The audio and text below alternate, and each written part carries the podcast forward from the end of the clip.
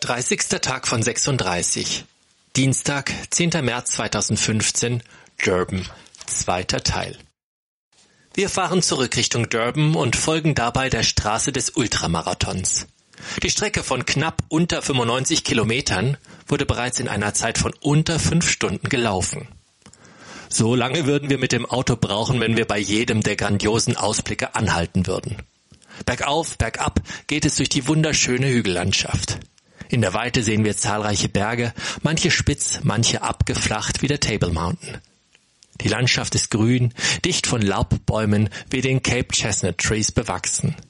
Wir sehen die Townships der Zulus mit den kleinen Häuschen, die ihre Solaranlage auf dem Dach haben, um heißes Wasser zu erzeugen, auch wenn noch nicht alle eigene Sanitäranlagen haben. Von einem hochliegenden Bellevue genießen wir den Blick über die Landschaft und verstehen, warum die Weißen die Schwarzen vertrieben haben, um hier selbst zu siedeln. Herrliche Lodges stehen auf den weiten Wiesen, doch stets zeigt ein hoher Zaun und ein gesichertes Tor an, dass die Ureinwohner für den friedlichen Charakter der Wohnungen einen hohen Preis zu zahlen hatten. Einen tollen Ausblick haben wir auch von dem Restaurant aus, in dem wir uns mit köstlichen Burgern stärken. Wir sind uns sicher, dass wir so etwas Leckeres auf der Costa noch nicht bekommen haben. Dazu schmeckt südafrikanisches Bier und der Wein natürlich hervorragend. Südafrikanisches Bier? Ja, es gibt hier zahlreiche Brauereien und es werden sogar touristische Programme dorthin angeboten, die in der Regel stets sehr heiter enden. Dem Restaurant ist ein kleines Künstlerdorf angeschlossen, wo wir weitere Souvenirs erstehen. Ein Highlight unserer Tour ist der Stopp im Ort Kloof. Der afrikanische Name zeigt an, dass es sich um eine tiefe Kluft handelt. Und so stehen wir an der Klippe und schauen in die Weite des Canyons, der an Amerika erinnern würde, wäre er nicht überall von dichtem Urwald begrünt. Nur die stillen roten Wände ragen aus dem Dickicht heraus. Zahlreiche Wildtiere soll es dort unten geben, doch davon erahnen wir nichts, sehen nur, wie der Wasserfall gegenüber in die Tiefe donnert. Wir fotografieren die Strohblumen, die weiß, blau und gelb die Wiesen zieren.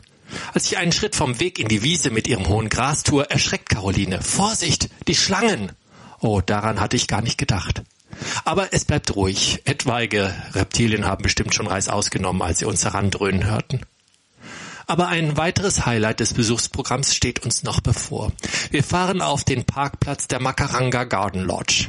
Ich hatte mir gewünscht, dass wir hier einen Kaffee trinken und den Garten besuchen. Mein letzter Besuch vor ein paar Jahren war total verregnet und da macht es einen riesigen Unterschied, die großartige Gartenanlage jetzt im Sonnenschein zu erleben. Zudem war ich auch noch nie im März hier. Das Blühen jetzt ist fantastisch. Die Baumkassie leuchtet über und über gelb und kontrastiert zum Blau-Violett der Hortensien. Lila stehen die Doldenblüten des Plektranthus im Halbdunkel der großen Gehölze. Die höchsten Bäume sind die Sumpfpappeln, auf die der Name der Lodge Makaranga zurückgeführt wird. Wir spazieren von der Lodge aus durch den perfekt gepflegten Garten hinunter zu den Teichen. An den Bäumen kleben die Orchideen. Auf dem Boden recken die Bromelien ihre bizarren Blüten in die Höhe. Und durch die von mir so geliebten Baumfahne fällt ein mildes grün-goldenes Nachmittagslicht auf uns. Noch einmal machen wir im japanischen Garten ein Foto von den Karpfen, die mit ihrer Rückenflosse gemächlich die Wasseroberfläche durchschneiden. Dann geht es wieder an den Aufstieg zurück zur Lounge. Die Torten hier im Café sehen einfach zu verführerisch aus, aber bei der Größe der Stücke reichen drei für uns fünf Reisende. Und so sitzen wir auf der Terrasse, schauen über die Rasenfläche und den Swimmingpool in den Park und fühlen uns nicht jenseits von Afrika, sondern mittendrin.